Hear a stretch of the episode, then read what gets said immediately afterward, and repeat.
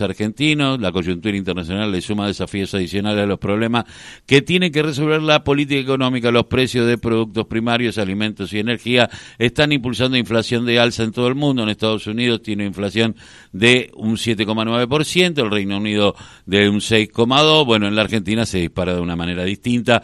Por eso, eh, Estamos en comunicación con el economista del CESO Per Tierra. Muy buenos días. Carlos Tafanel te saluda. ¿Cómo va? ¿Cómo están? Muy buenos días. Gracias por comunicarse.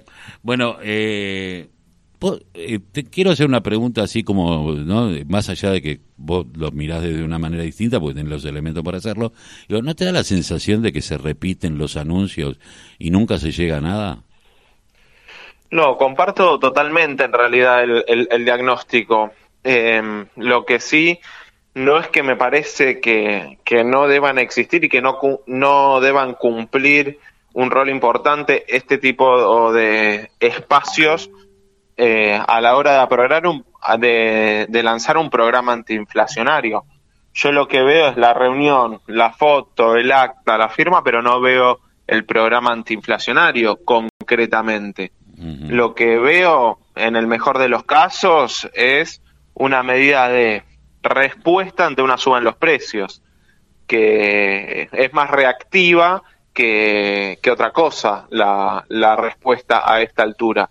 Y es en el mejor de los casos para que no se pierda mucho el ingreso durante estos meses. Eh, tratar de responder esa pérdida en el ingreso que significan los aumentos de precios que vimos las últimas semanas. No veo acá eh, una, una salida de un programa antiinflacionario claro, ¿no? Eh, me parece que esa es un poco la situación. Eh, yo miraba, yo le digo el tridente, viste que el presidente dijo vamos a ir, vamos a hablar con los diablitos, los vamos a convencer, los diablitos que aumentan, los diablitos no son, parece que no, no, se convencen. Y me da la, yo decía, bueno, estaba el ministro de Economía o el ministro de Deuda, como le digo yo, eh, Guzmán, Culfas, que para mí es el ministro de Economía, y se encontraba Moroni, digo, el tridente, digo, porque parecen defender más eh, los sectores de la agroindustria, los sectores más concentrados, y yo lo miraba con respecto a esto que también tiene que ver con la economía. Y la Campa el otro día, más allá de que uno pueda estar de acuerdo o no con la ideología de aquellos que lo hicieron, no deja de mostrar una situación realmente social muy complicada. digo, pero no se le paran de mano como se le paran de mano a estos sectores que sí destruyen eh, la armonía y la paz de los argentinos. Sí, a ver, em, tampoco me, me, quedaría del todo claro qué significaría ni, ni, en qué momento se ha logrado eso así de forma contundente, porque lo que viene viendo uno de los últimos 10 años eh, es que estos sectores siguen teniendo una capacidad de eh, recomponer rápido sus márgenes de ganancia y entonces ante la suba de los salarios también acompañan con una suba de precios.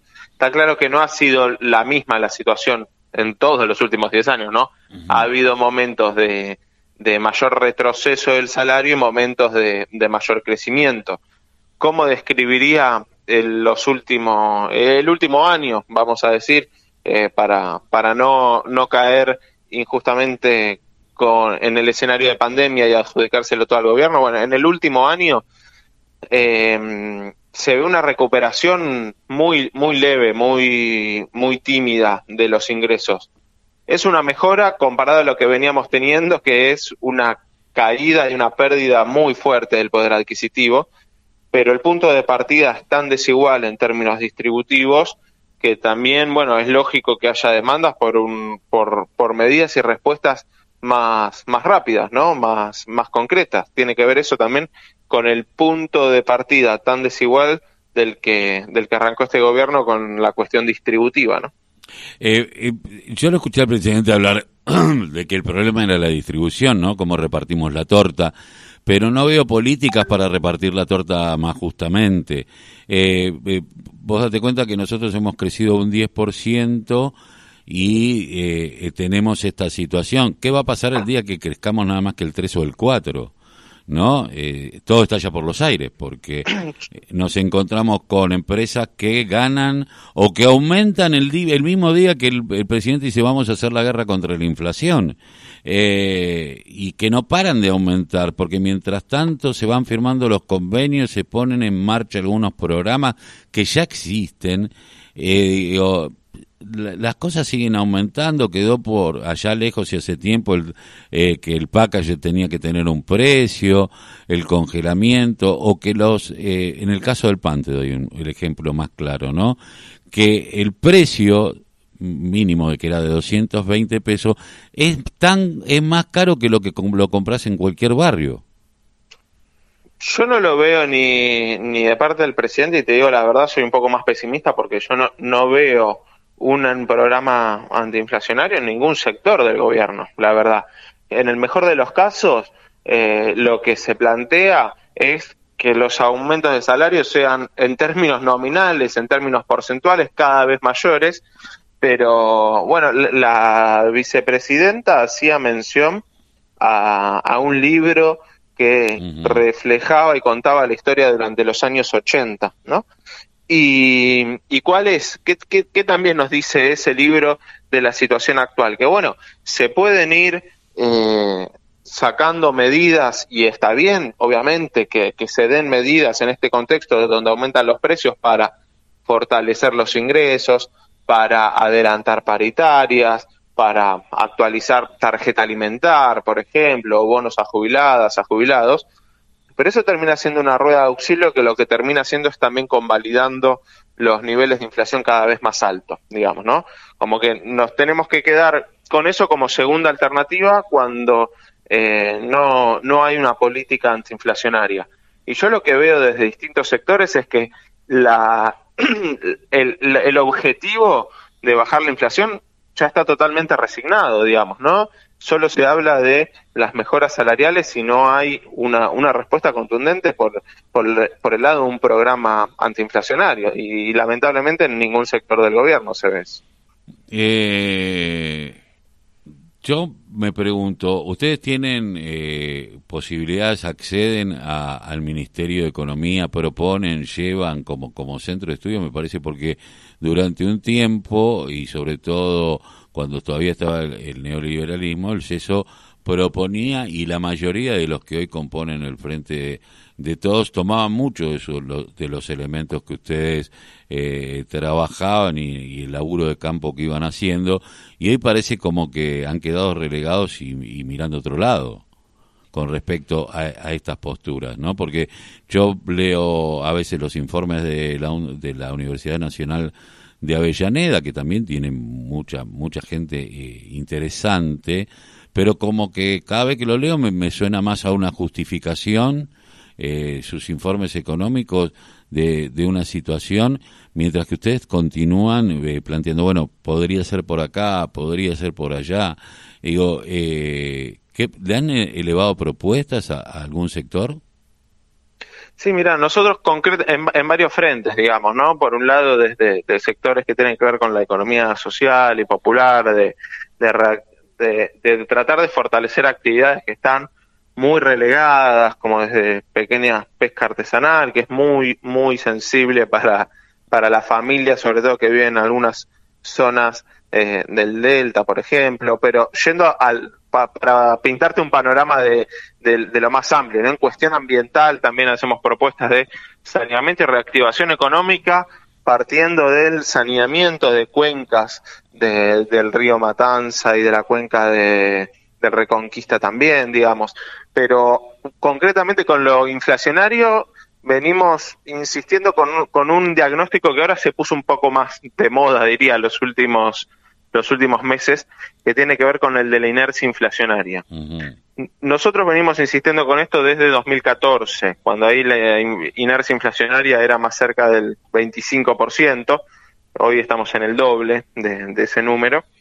Y, lo que nosotros planteábamos en ese momento, y, y en gran parte se mantiene ahora, es que los programas de precios o los acuerdos de canastas puntuales eh, difícilmente puedan cumplir el rol de ancla que, se espera que tengan, ¿no? Lo mismo con el dólar o cuando se usan solo el dólar o las tarifas como ancla inflacionaria. Esta palabra también eh, estuvo de moda hace algún tiempo y, hoy ya perdió un poco de vigencia porque todas las anclas se las llevó puesta, ¿no? Nosotros lo que lo que veíamos era que la inercia estaba incorporada ya en muchas variables hasta macroeconómicas como la tasa de interés, por ejemplo, y que lo que se necesitaba era un acuerdo, los, por eso los acuerdos son una parte importante, pero un congelamiento también simultáneo en muchos, en muchos sectores al mismo tiempo, ¿no? Durante un periodo de tres o seis meses.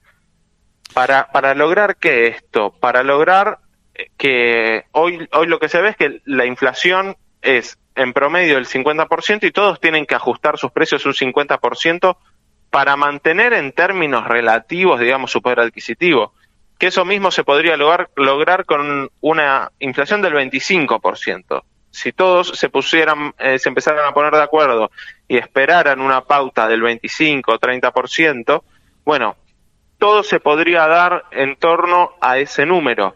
Para eso hay que generar un periodo de estabilidad fuerte de precios, de unos 3, 6 meses que permita proyectar eso hacia adelante.